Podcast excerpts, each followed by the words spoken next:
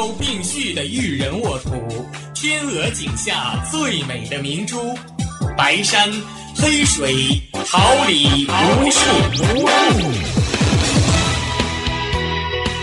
您正在收听的是哈尔滨师范大学广播电台，用生活让声音雕刻未来。用声音记录生活，让声音雕刻未来。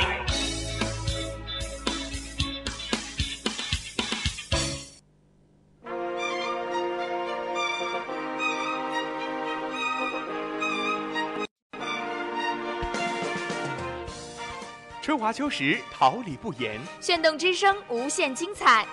FM 七十六点二。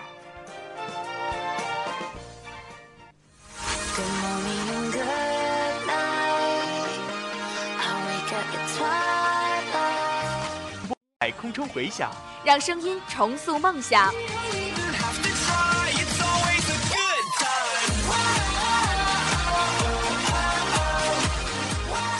在青春的旅途上，用电波打破沉寂。在年少的岁月里，让声音尘封迷茫。我的快乐源泉，我的青春。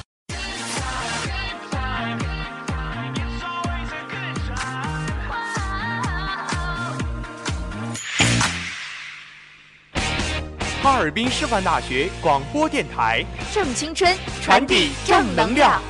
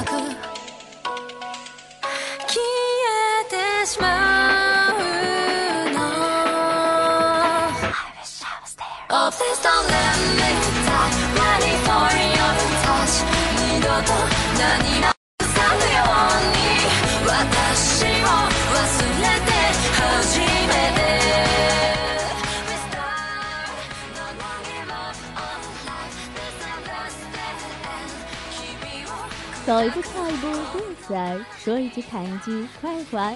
陪你浪遍天涯，从南到北，还有人生从美食到美腿。又是一段闲适惬意的下午时光，我是你们的好朋友卢瑞斌。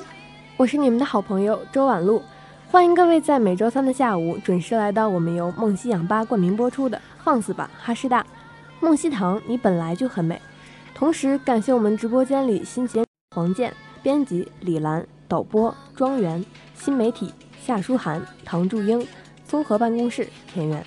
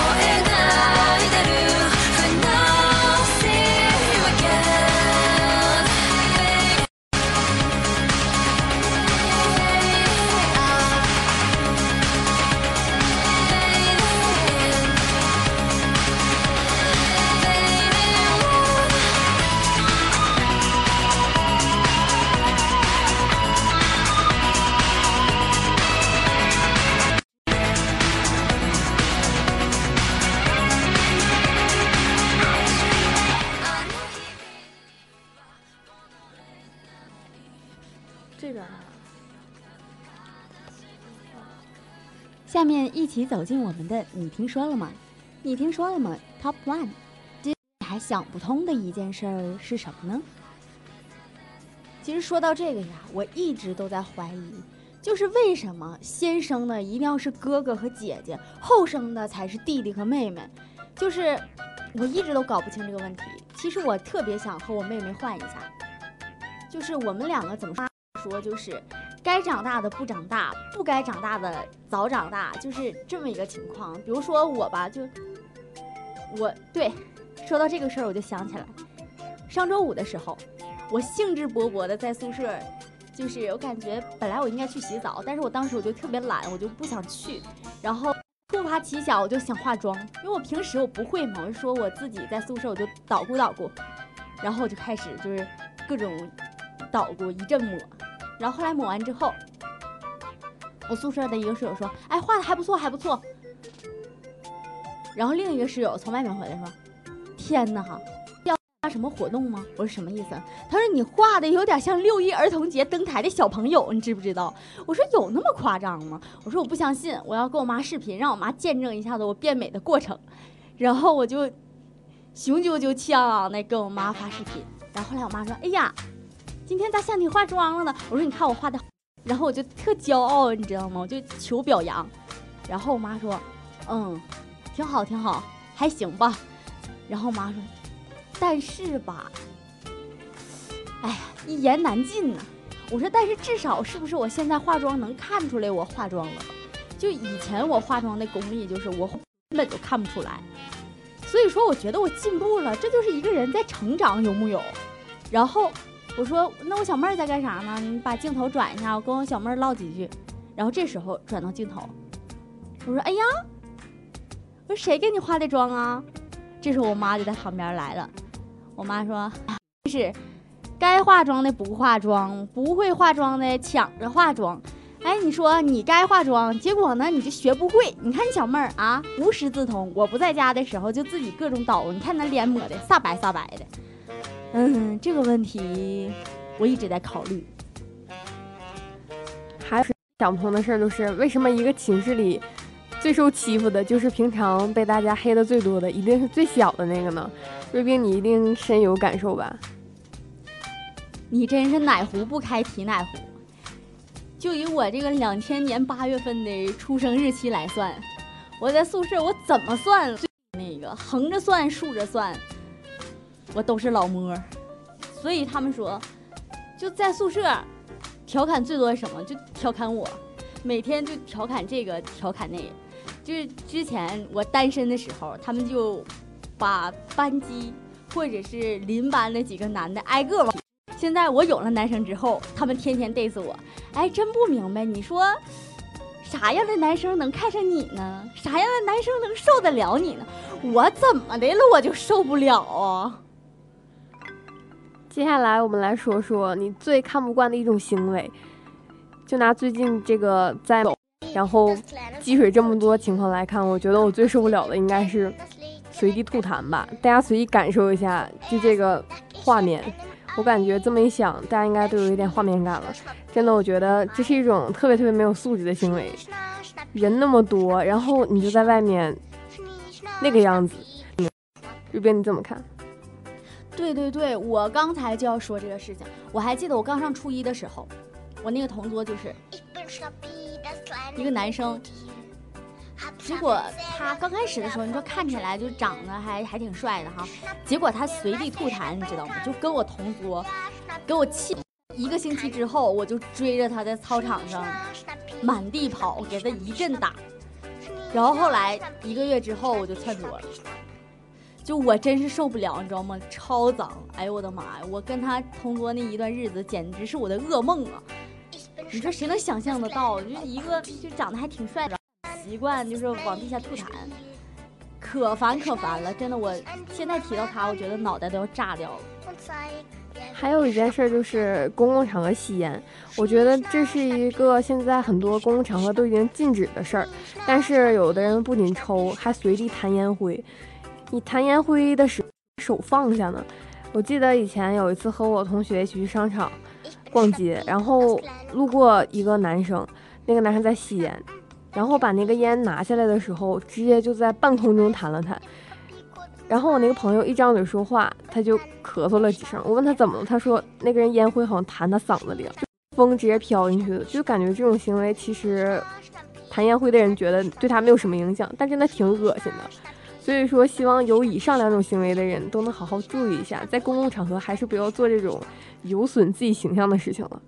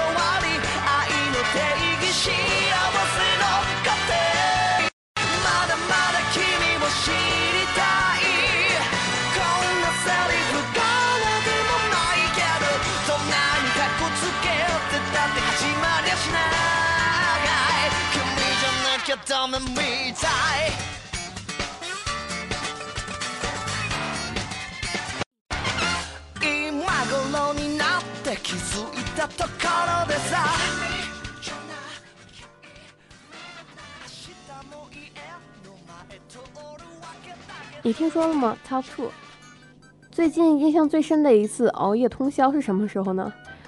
我觉得这件事情对我，虽然我没有通宵，但是我每天都是属于我们寝室能看见日出的那个人，就是三四点钟睡觉，好像连着能有那么五六天吧，也不知道那段时间是怎么回事儿，就是根本放不下手机，一直要给它刷到没电才算完。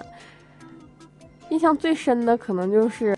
晚上抑制不住自己的双手，上了某宝，清了好好几样购物车里东西的时候吧，不能说是印象最深，我感觉倒是给我的钱包留下了很深的印象。毕竟那个扁下去的伤痛是一时半会儿都回不来的。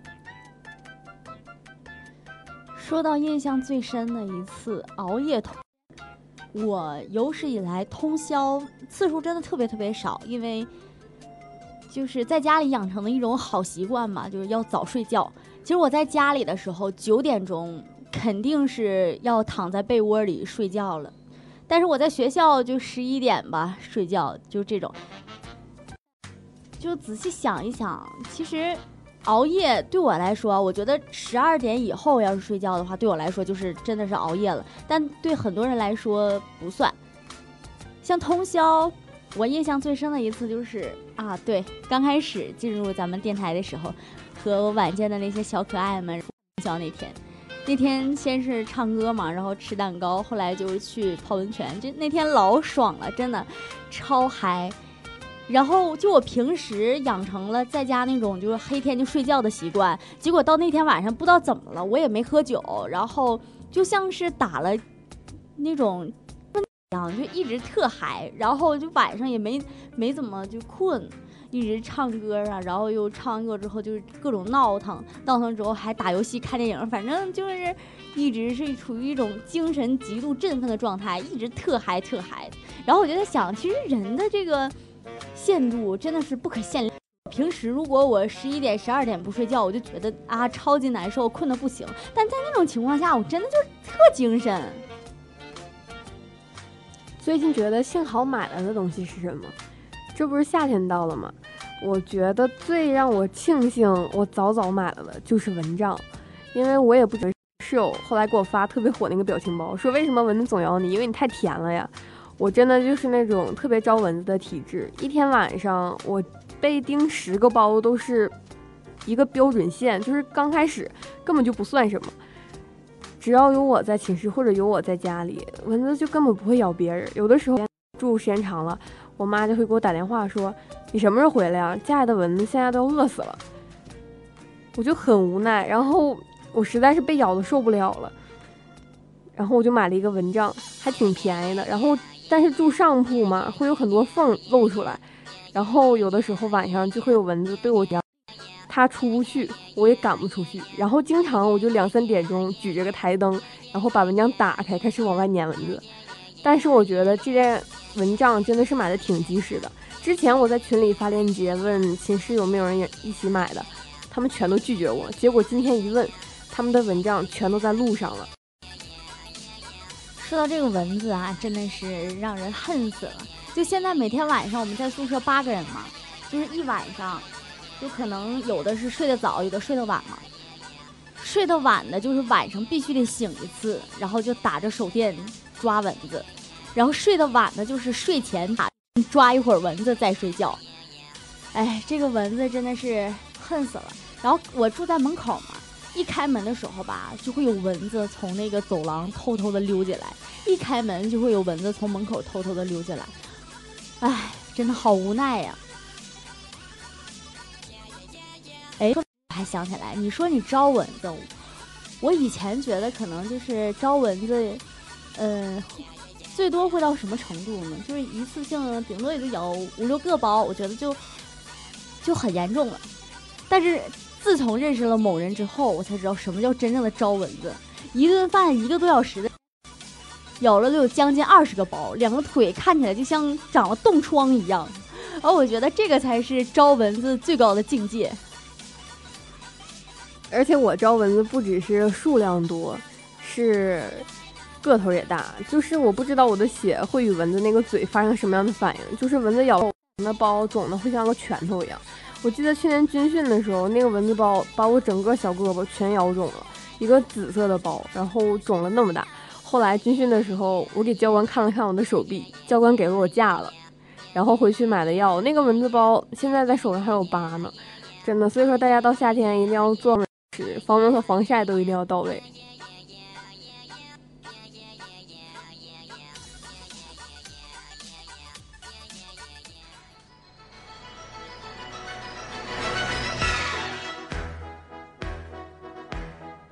Can you hear my heartbeat? Never enough. I close my eyes and tell myself that my dreams will come true. There'll be no more darkness when you believe in yourself. You are unstoppable. Where your destiny lies. On the blade, you set my heart on fire. Don't stop us now. The moment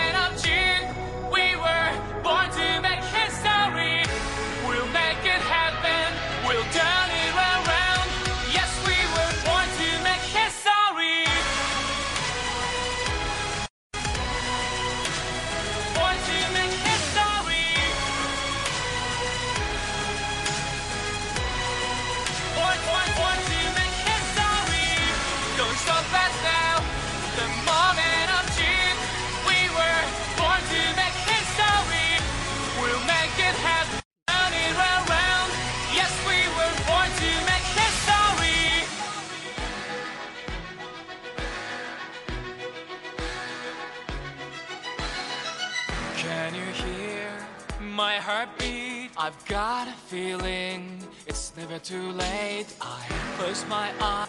Myself, how my dreams will come true.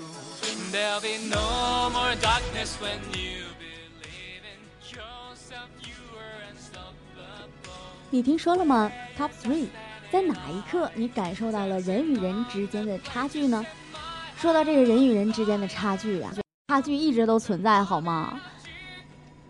我感受最明显的就是每次临近考试周的时候，真的超难受。就平时大家都是一起玩，然后不看书，结果到考试的时候嘛，就临阵磨枪，一上午的时间就背完一本书那种。我这个臭脑子就怎么都记不住，就背了好多忘还是忘。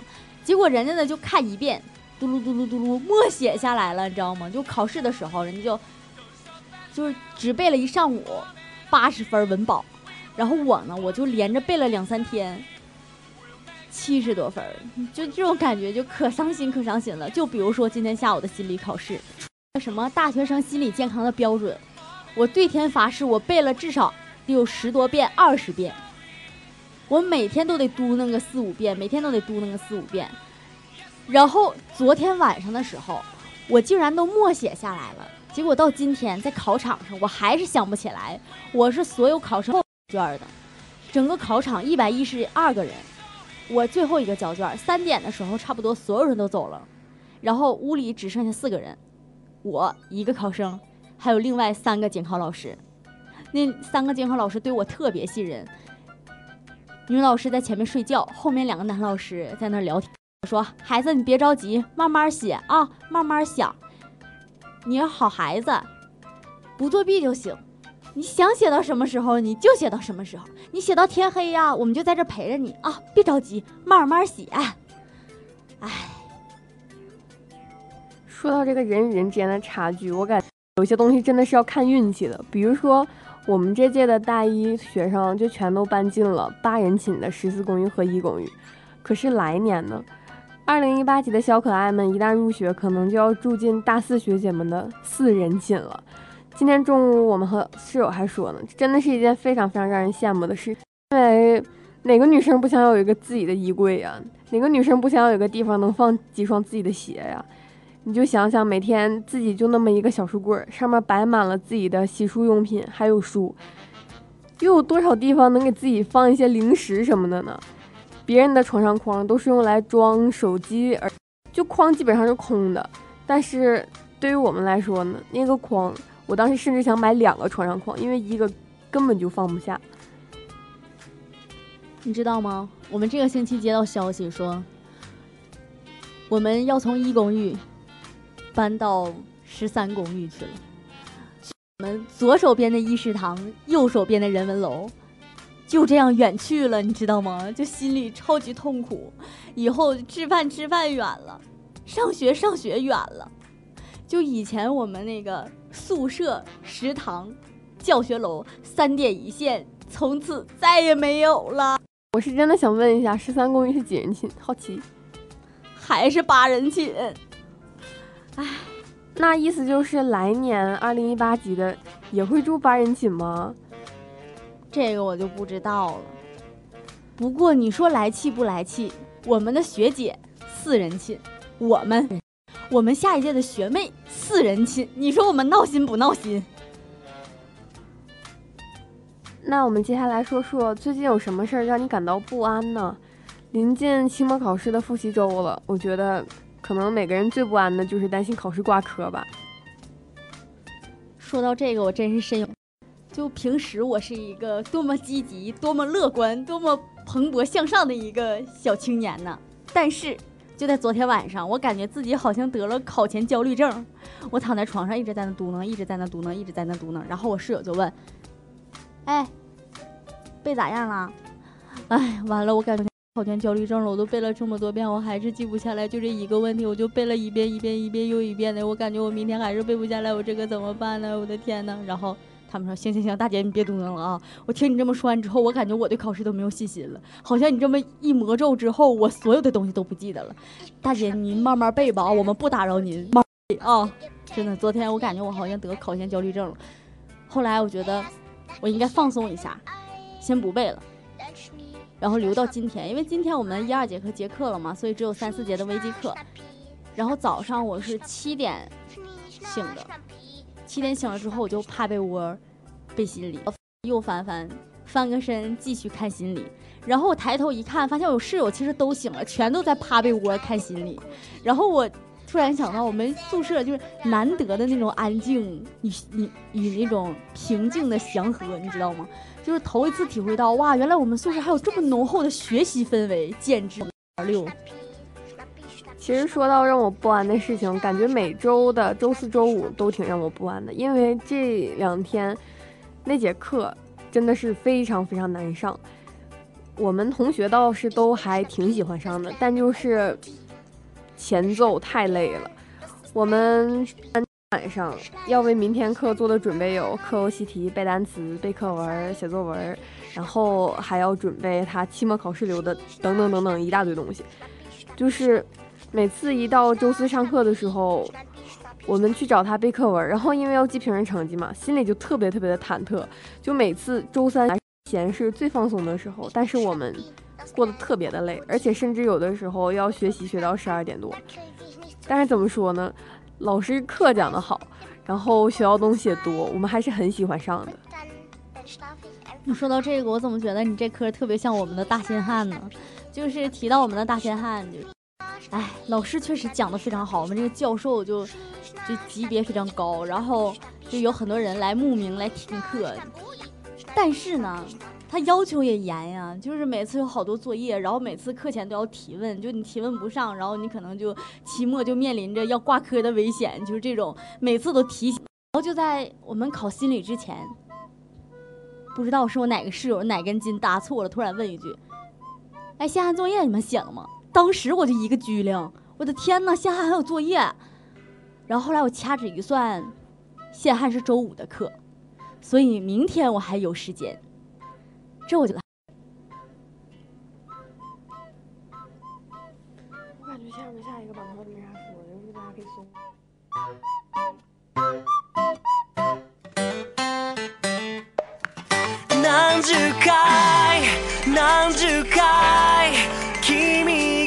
背中を押してた。もうしょっぱい。あんなしょっぱい。涙なんて流したくはない。理解がない。そもそも会話が成り立たない。ほらね歩み寄らない。支え合いは今回必要ない。一人でたい。友達って仲間ってそんな言葉みんな本気で信じてんの？これまでもこれからもどの瞬間も自分だけが頼りなんです。吐き古すぎくも昔捕まえた緑。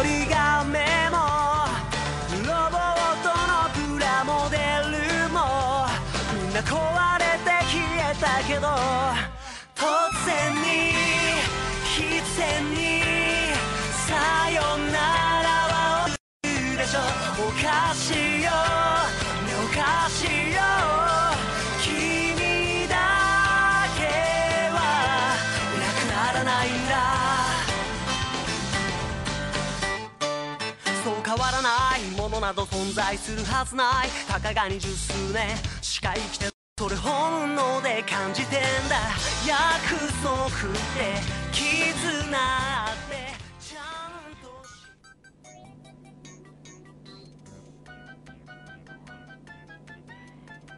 第二板块，听我说，奇葩热点大爆料：外出打工的刘某扎纸表孝心，被老母痛揍。不得不承认啊，这个儿子还是很有想法的。你说，他自己的老父亲在另一个世界感到寂寞，然后特意给了给他烧了一个小纸人儿，还是挺贴心的。刚开始看到这条消息，为什么要揍他呢？然后后来我才看明白啊，哎呀，不得不说这个刘某真的是别出心裁呀，体恤老爹，但是你也得考虑考虑老妈呀。重庆两车相撞，堵塞机场路，千人携物赶飞机。哎，你说如果所有的人赶飞机都迟到了，那这个飞机还会准点发吗？我觉得应该是不会的吧？你说千人，那一个飞机才能坐几百人啊？虽然说他们有赶别趟飞机的可能，但是你说一个飞机空了，他肯定得晚点呀。南京一小伙子为讨女友逛街之类，五月一要求加班七天。哎，说到这个呀，我确实深有体会，逛街真是一件特别特别累的事儿。不过还好，现在有了网购，可以在网上足不出户的就把自己喜欢的东西带到家里，这点还是比较贴心的。逛街这个东西是真的累，就像每次跟我老妈出去就干什么事儿的时候，他就觉得哎呀，干这个好累，干那好累。但每次一跟他逛街的时候，他就有用不嘛，就每次走的我的脚都生疼。人家都说女孩子逛街要穿带高，就是带高跟一点的鞋呀，然后穿漂亮的小裙子。你知道我认为是什么吗？我认为逛街一定要穿运动装、运动鞋、运动鞋、运动鞋、运动鞋。重要的事情一定要强调三遍，因为逛街真的是一个特别特别超级累。哎，说起来，虽然我们俩都是女生，但是好像都特别的讨厌逛街。我就是那种整天会被我会被我朋友们拽出去逛街好多次的人，但是我自己我就会想，你们去买，我在这冷饮店喝一杯东西等你们回来，因为就特别特别讨厌逛街。又累，还得拿东西，还得一遍遍，很烦。所以说，我觉得这个小伙子也挺机智的嘛。如果以后有这个机会的话，我可能会效仿一下这个做法。哎，我还记得刚开始的时候认识某人，某人跟我说：“走啊，出去陪你逛街。”我说：“为什么要出去逛街？那么累的事儿，你竟然喜欢这个东西？”然后他飘悠悠的问了一句：“我喜欢这个吗？”那我可能是男孩子来着。沈阳情人节，一对情侣戴情侣铐，被一逃犯报警。所以说秀恩爱嘛，也不能什么东西都往外秀的。像这种东西就很容易让警察叔叔误会的。对情侣来说，可能都比较会想去的一个地方，就是韩国首尔的那个情侣码头。那个码头上面的铁丝网锁满了情侣之间的锁，就是把两把锁锁在一起，传说是会永远在一起的。但是我也不知道是真是假。我感觉这个就挺好的，是一个情人节、七夕节旅游，是情侣靠。你说是为什么呢？就把你们俩靠在一起，短短的能有一晚上就不错了，然后还被还被告诉警察叔叔了，就挺得不偿失的。所以呀，有想法是好的，但是你要去实施，真的要三思。上海一公司老板情人节留人加班，工资翻倍，可是除经理外无一人留下。哎呀，看到这条消息，我不得不说，他们这个公司这个脱单率还是很高的嘛。除了其他人，全都有人陪着过情人节。哎，想想这个事情还是蛮有意思的。我还记得我刚开始加入我们院的一个社团的时候。我记得加入的时候嘛，它属于是团委下设的一个组织，说是组织也可以说是社团，哎也行。他刚开始我还以为会组织怎么样，就问你一些各种专业方面的知识啊，怎么怎么样的。结果他问的问题我都怎么说呢？出乎我的意料吧？问单身吗？有对象吗？打算找对象吗？没事儿。我们包分配，当时我还记得这个让我笑了，在想，哎，为什么这些人都这么不正经？其实我觉得这个经理也是挺可怜的了。你说你作为好歹是一个管理人员，然后你没有女票，你出去，你的员工们都出去吃吃喝喝、花天酒地陪女朋友了，这个就怎么说呢？可能就是金钱诚可贵，爱情价更高，若为女票故。金钱皆可抛。为你这首改编的诗点个赞啊！美国一妇女为驱邪，提着人头乘飞机。说到这个呀，我就在想，原来美国人也是认说的。哎，今天我才知道啊！而且他为什么要提着人头乘飞机呢？你说人头是属于活的还是死的生物？其实我觉得他能过安检就已经是一件挺奇葩的事儿了，甭管那是真的还是假的。就算你拿着一个那种石磨的人头上飞，那东西难道真的不会让你托运吗？所以我觉得这就是一个挺迷的新闻。哥斯达黎加一男子扮拉登吓人，被出租车司机开枪打死。哎呀，说到这个拉登啊，我还记得以前就是我在高中的时候，那个时候就啊。然后每天，唯一接收信息的方式就是食堂的那个新闻频道，永远只放新闻的电视机。就每一次，无论什么时候你去，他一直在放新闻。然后就每天就总会放什么抓拉登，抓拉登。然后今天抓，然后结果没抓到，是个假的。说明天再接着抓，就各各种抓。然后我就在想，哎，这个拉登早就被抓到了，这个男子为什么要扮演拉登呢？你说扮演一个大坏蛋。哎，真是想不懂。哎，真的这种事儿其实真的挺想不通的。但是好像国外挺多国家的人都挺热衷于本拉登的，就怎么说呢？不能算是崇拜吧，但对他有一种莫名的倾慕之情。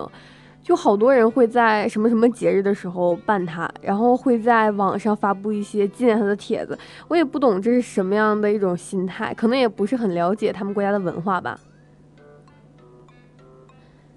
莫斯科地铁卧轨，司机见状心脏病发作猝死。哎呀，其实这个年代呀，大家可能心里都正常的情况下，没有这种想要自杀的欲望。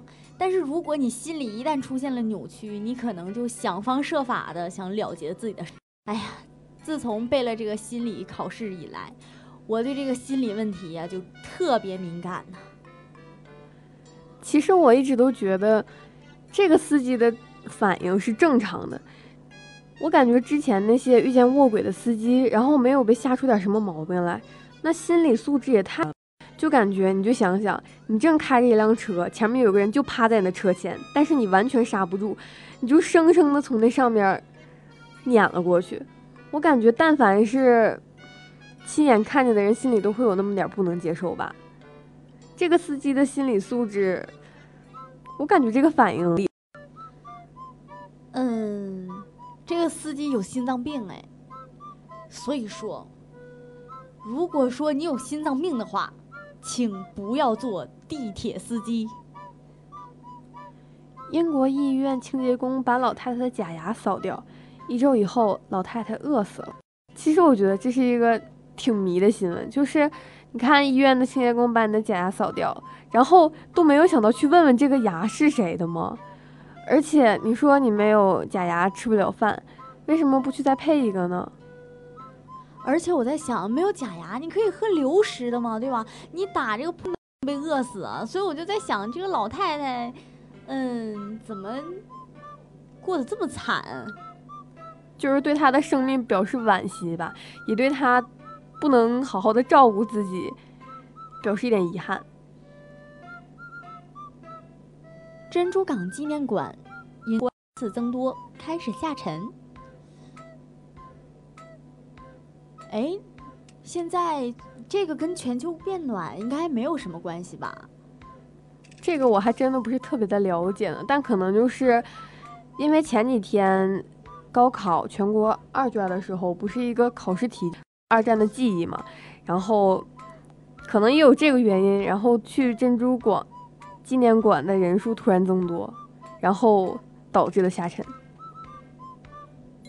其实像这种事情啊，我觉得他应该控制一下进入的人数。如果一次性进入太多的话，这以后可能这个珍珠港纪念馆就没有了，后来的人就没有办法看到了，所以还是很可惜的。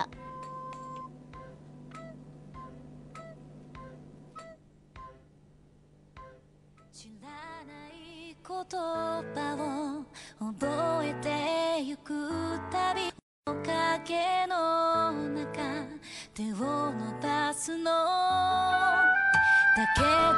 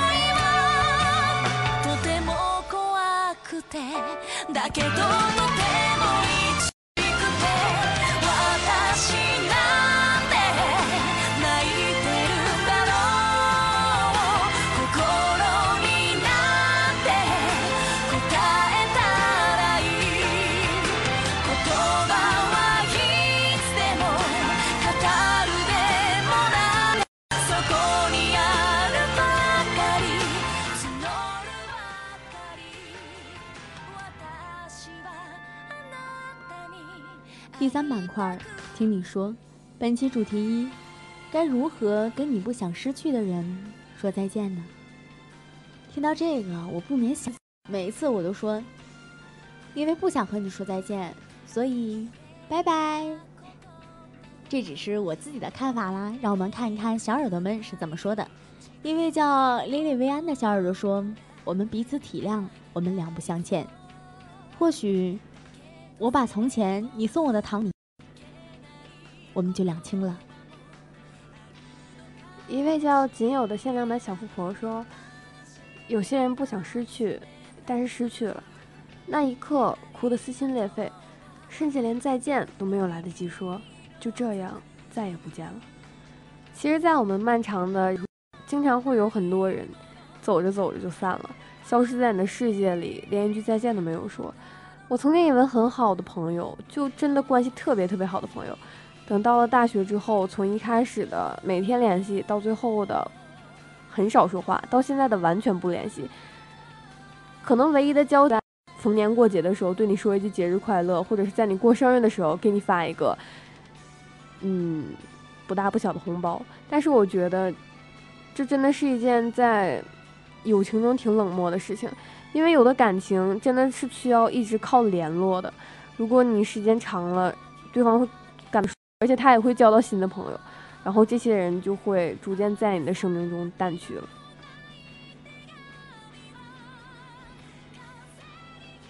一位小耳朵说：“你要好好的，那我走了。”哎，听到这句话，我并不免。你还是那个你，我也还是从前的那个我。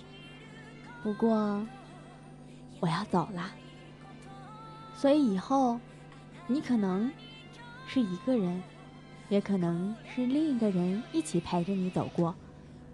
但是至少从前的是我们一起走过的，就够了。还有一个小耳朵说道：“分开需要仪式感，而我在这里等你，允许你频频回顾，但也要懂得一往无前。可能我们的分开并不是。”彼此好过，但这可能对于你来说是最好的，因为有的事情你放下了一些，你得到了一些，然后就能没有顾虑，一直向前走。虽然说我会被你留在原地，但不管是以什么样的身份，我都会一直支持你。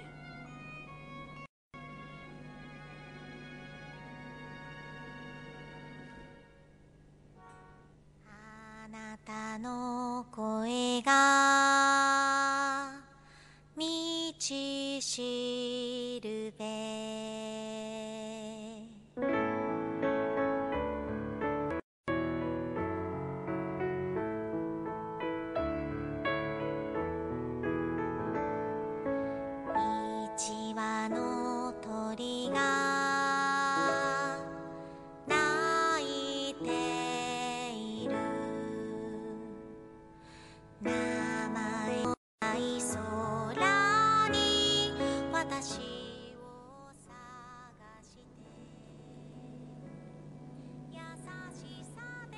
第三板块，听你说，本期主题二，最近你被什么话感动了？一位叫“其实我是少年音”的小耳朵说：“你每白天又打起精神生活，这样一定很辛苦吧？”其实想想，这不就是每天我的精神状态吗？最近不顺心的事儿真的特别的多，买东西被别人坑了一笔钱，虽然说是一笔很小的数目，但是你买回来那个东西，当你用的时候，心情也会变得很差。然后最近考，又碰巧有几科是我不是特别有把握能过的，然后再加上和一些朋友之间的事情没有好好的处理，最近很多事情堆积在一起。每天晚上睡觉之前，平时我会听会儿歌或者是看会儿电影，但是最近我每天躺在床上，闭上眼睛就是这些破事儿，给我弄的。虽然说睡得还是挺香的，但真的挺影响心情的。但是你又不能让你的情绪去影响你身边的人。如果你是一个每天传播负能量的人的话，那有谁会和你做朋友呢？然后每天就不能说是感觉强颜欢笑，但真的是心里装着满满的事情，然后还要表现出一副很开心的样子，这样真的就特别累。其实也不能算是很辛苦，但就是觉得一个人撑下去这么久，挺累的。当你觉得累了的时候，伸出你的双臂，给自己一个拥抱吧。或许你就这样静静地躺在床上，安然入睡。第二天醒来的时候，你会发现，天空依然是蓝色的，白云依旧那样飘着，所以你还是那个最可爱的自己。一位小耳朵说：“除了你自己，没有人明白你的故事里有快悲伤。这世上根本就不存在感同身受，所以，别再傻傻的摊开伤口向别人诉苦了。这世界上多的是撒盐的人，但是他们都不是医生。别把希望寄托在别人身上，因为你终究是要长大的。就如人饮水，冷暖自知。陪你最多的人还是你自己，最漆黑的那段路，终究。”你要一个人独自走完。唉，再深沉的话，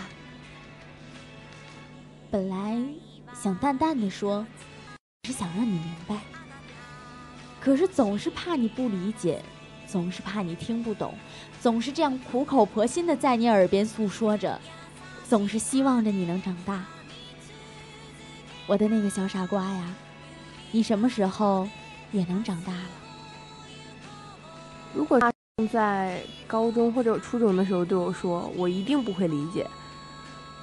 但是现在一个人在大学里过了将近一年的时候，会发现其实能帮你的真的只有你自己，因为你每天经历的不愉快有那么多，然后又恰恰正好可能是你身边那些人，然后你会寻求你曾经的朋友和他们说。但是你想想，他们有他们的生活呀，他们有自己更不愉快的事情。如果朋友之间是要互相分享快乐的，如果你们两个人在一起就互相吐苦水、传负能量的话，那么这段友谊时间久了，可能也会产生一种厌烦的情绪吧。而且大家都是成年人了，有些情绪真的就是要自己好好的消化掉。就不管是有不顺心的还是怎么样的，我觉得生活中还是容忍最重要吧。毕竟，可能也是感觉自己年龄大，不是那么特别爱生气了，也不喜欢跟人吵架，不喜欢跟人发生争执，所以说，就不管什么时候，心态还是佛系一些吧。然后有什么难过的时候，就把被子捂起来，然后自己偷偷的哭一场。其实我觉得，也算是一个排解压力挺好的方式了。一位小耳朵说：“如果没让你们笑，你们别介意。”其实这句话也是刚好我想说的。虽然我们是这样一个脱口秀节目，想要带给你们欢笑，可是总有那么许多话题，我们也没能让自己笑出声来。我没让你们笑，你们别介意。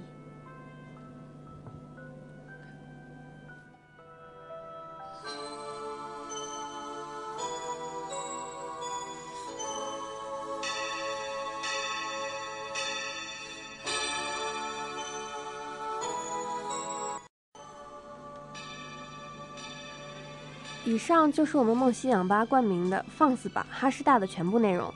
放肆是一种态度，放肆是一种精神。